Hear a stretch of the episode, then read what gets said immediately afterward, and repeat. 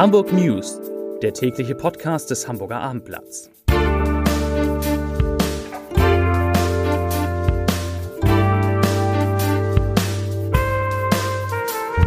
Hallo, moin, moin und herzlich willkommen. Mein Name ist Matthias Iken und ich verrate Ihnen in den kommenden Minuten, wieso eine Reise nach München bald 9 Euro kostet, weshalb Rechtsextremisten in den Krieg ziehen und warum der FC St. Pauli um seinen besten Mann bangt.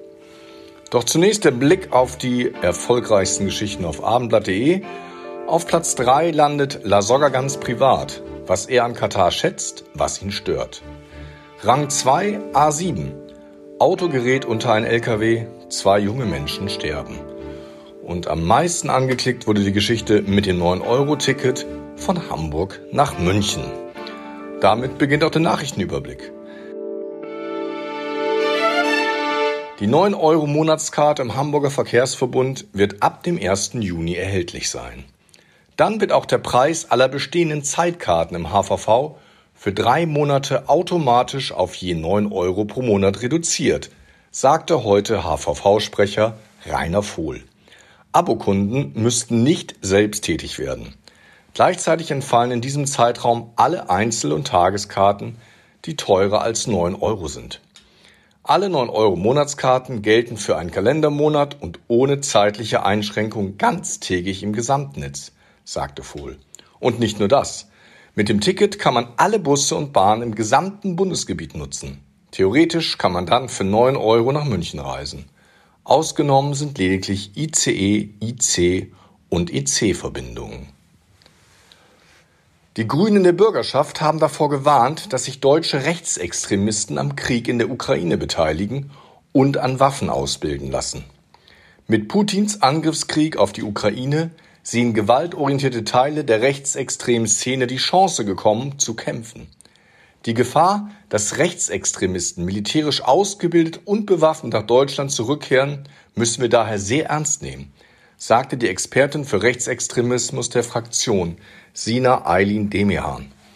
Die Sicherheitsbehörden haben seit Beginn des Krieges Ende Februar Erkenntnisse zu 37 Extremisten mit dem Reiseziel Ukraine, wie der Präsident der Bundespolizei Dieter Roman im Innenausschuss des Bundestages berichtet hatte.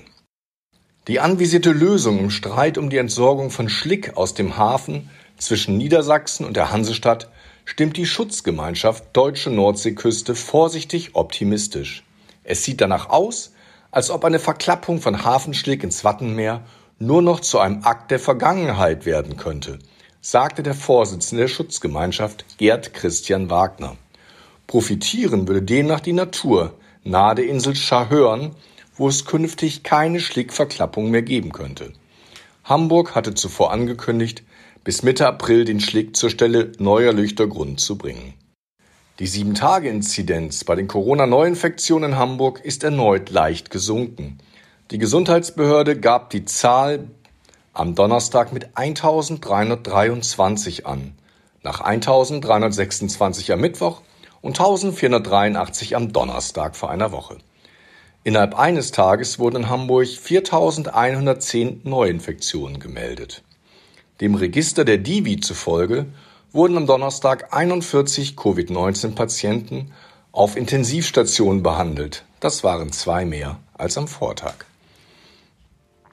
Den Fußball-Zweitligisten FC St. Pauli plagen vor seinem Gastspiel beim SV Sandhausen Personalsorgen. Wie Trainer Timo Schulz heute in Hamburg mitteilte, ist der Einsatz des Topscorers Daniel Kofi Kire am Sonnabend ungewiss.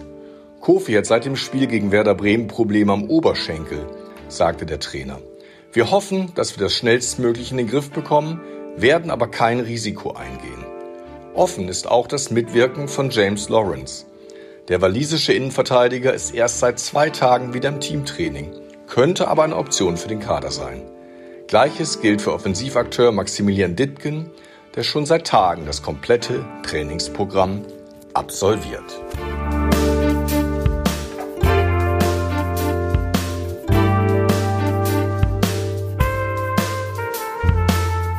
Weitere Podcasts vom Hamburger Abendblatt finden Sie auf abendblatt.de slash podcast.